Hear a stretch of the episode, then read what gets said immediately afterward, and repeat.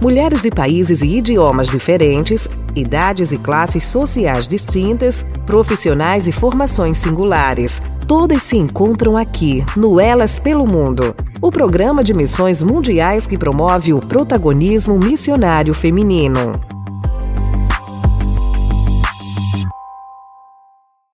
Nos cabe esperançar. E a esperança não nos decepciona, porque Deus derramou seu amor em nossos corações por meio do Espírito Santo que ele nos concedeu. Romanos 5:5. Esperar.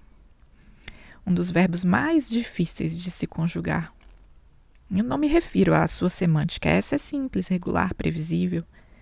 Me refiro ao ato de não agir por contar com a realização de algo que nós não controlamos. Esperar exige aguardar o tempo passar. E o tempo não nos pertence. Nós temos um cachorro em casa. E ele depende de mim e do meu esposo para tudo. Ele tem horário para comer, seu tempo de passeio, sua rotina de banheiro, que no caso é a pracinha aqui do lado de casa. Ele não sabe o tempo de intervalo entre as suas atividades, mas nós, seus cuidadores, sabemos. Quando ele tem sede e a água na sua vasilha acabou, ele senta do lado da vasilha e olha para nós. Não chora, não late, não reclama, só espera. Ele tem certeza de que vamos lhe servir água.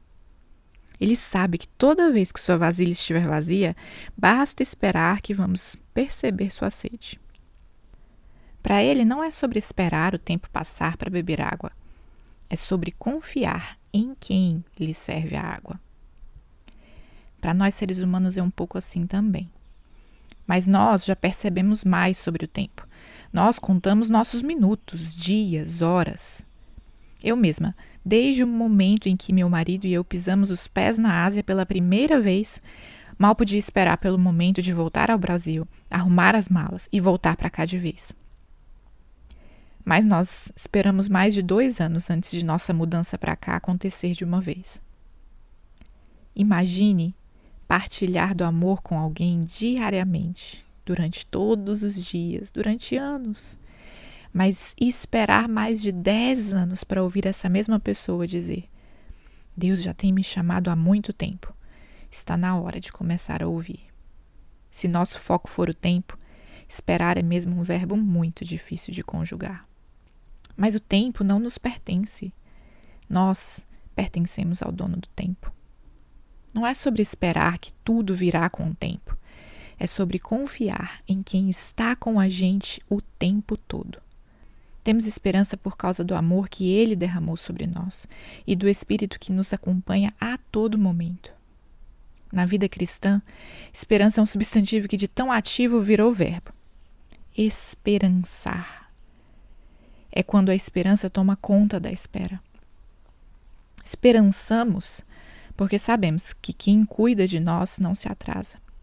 Esperançamos, porque sabemos que nada nos faltou até aqui. Esperançamos, porque se não temos, ainda não precisamos. Esperançamos, porque temos certeza que Ele proverá. Mais do que tudo isso, esperançamos em quem não nos decepciona. Esperar ainda é um dos verbos que eu acho mais difíceis de conjugar. Mas quando contamos com o dono do tempo, já não nos cabe esperar. Nos cabe é esperançar. Mulheres de países e idiomas diferentes, idades e classes sociais distintas, profissionais e formações singulares. Todas se encontram aqui, no Elas pelo Mundo, o programa de missões mundiais que promove o protagonismo missionário feminino.